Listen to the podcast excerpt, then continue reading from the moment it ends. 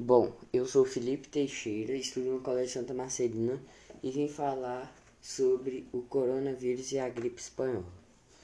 É, a gripe espanhola chegou no Brasil em setembro de 1918 e estima-se que em outubro do mesmo ano 65% da população adoeceu, sendo que no Rio de Janeiro foram registradas 14.348 mortes e em São Paulo 2.000 mortes. Ela chegou no Brasil através do navio inglês chamado Demerara, vindo de Lisboa, que desembarcou doentes no Rio de Janeiro, Recife e Salvador.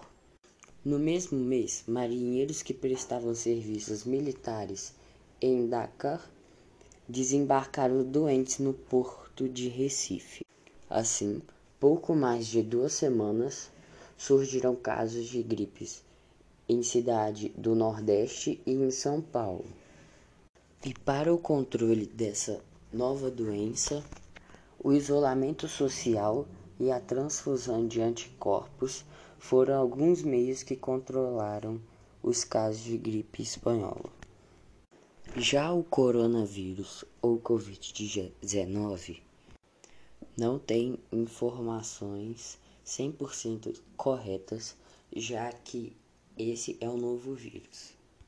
Porém, o primeiro caso dessa doença ocorreu em fevereiro de 2020 onde uma mulher de 75 anos morreu em Minas Gerais.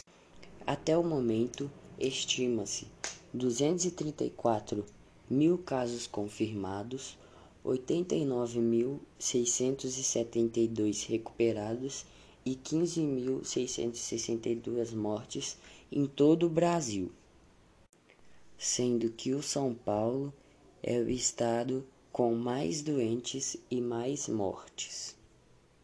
Cientistas acham que o vírus foi transmitido para humanos através de animais, animais portadores da doença. E o isolamento social, o uso de máscaras e álcool são meios utilizados para controlar a doença até cientistas criarem a vacina ou meios para combatê-la. Bom, eu vou ficando por aqui. Este foi o meu podcast. Espero que você tenha gostado. Tchau.